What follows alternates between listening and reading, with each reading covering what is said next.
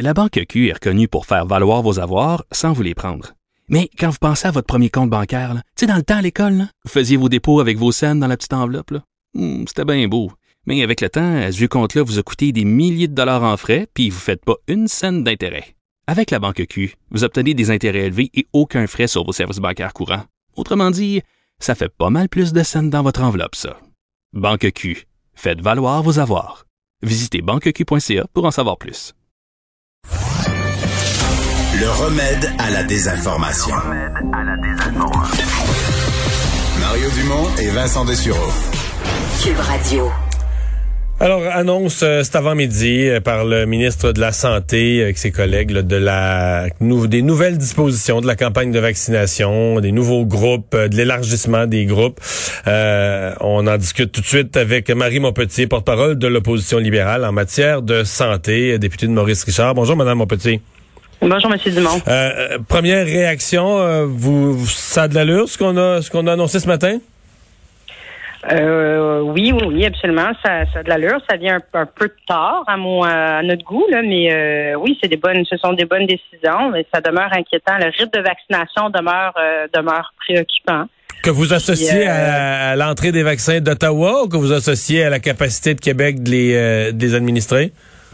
Ben, ce que j'associe au sentiment d'urgence du gouvernement de la CAQ, je vous dirais, parce que là, ce qu'on a vu ce matin, on avait l'impression qu'il était un peu en rattrapage de la fin de semaine.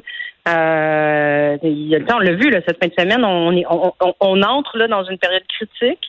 Euh, puis on a perdu un week-end de vaccination. C'est c'est- c'est- c'est hyper déplorable. Donc là, on avait l'impression d'avoir euh, un ministre ce matin qui était un peu en gestion de, de en gestion de crise dans sa crise. Ouais. Mais la, crise de la fin de semaine, là, il y a certainement un blâme à faire au gouvernement, mais est-ce qu'il n'y a pas, vous, vous êtes une députée de l'île de Montréal. Est-ce qu'il n'y a pas aussi un blâme à faire aux Montréalais? Il reste des Montréalais pas vaccinés. Euh, les gens des régions rêveraient d'avoir autant de belles plages ouvertes, là, pour s'inscrire. Les Montréalais les ont, puis s'inscrivent pas.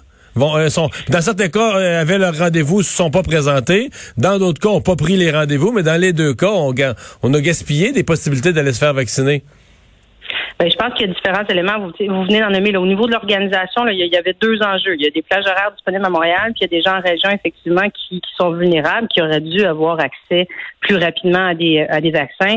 Je pense qu'il y, a- différents aspects où le, gouvernement a, échoué puis doit, doit corriger le tir pour les prochaines semaines. Toute la question de la sensibilisation au niveau de ces messages. On sait, entre autres, l'AstraZeneca, ça a soulevé beaucoup de préoccupations. Les gens sont inquiets. Je pense que ça, il faut vraiment, vraiment, vraiment revoir le message. Et euh, il faut, il faut aussi plus de cliniques, plus de lieux, des cliniques mobiles, augmenter la vaccination en pharmacie, se rapprocher des gens aussi pour faciliter, euh, faciliter l'exercice de vaccination. Donc, vous avez l'impression qu'il y a des gens qui sont plus hésitants à se à, aller, par exemple, dans les grands centres, le palais des congrès, le stade, etc., que c'est gros?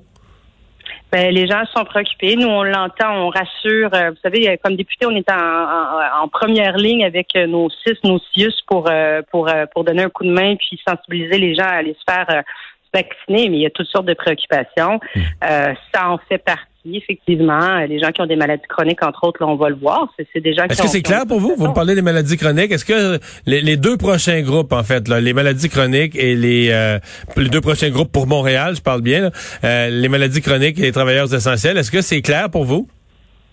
Ben, les maladies chroniques, euh, je, je suis contente que vous me donniez, euh, vous me donniez le temps de parler de ça. Moi, je- moi j'aurais souhaité, là, si, dans la vaccination, s'il y a un groupe, entre autres, que j'aurais souhaité qui arrive plus tôt dans les dernières semaines, c'est ceux qui ont des maladies, ce qu'on appelle à haut risque, justement les cancers, les traitements de chimio, euh, les greffes, les dialyses.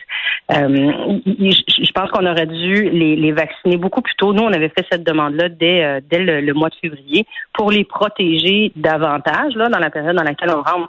Est-ce que c'est clair aujourd'hui? Non. Je, je- pense que ça, on va tous s'entendre là-dessus. Le point de presse qui a été fait au niveau des, des- de la liste des maladies, de la façon dont ça va fonctionner, euh, c'est tout sauf clair. Je pense que le ministre a vraiment un exercice, un, tour de roue à faire pour, euh, pour même nous permettre, nous, comme députés, euh, d'informer les gens, mais pour s'assurer que les gens, justement, soient bien, bien au fait de comment ça fonctionne.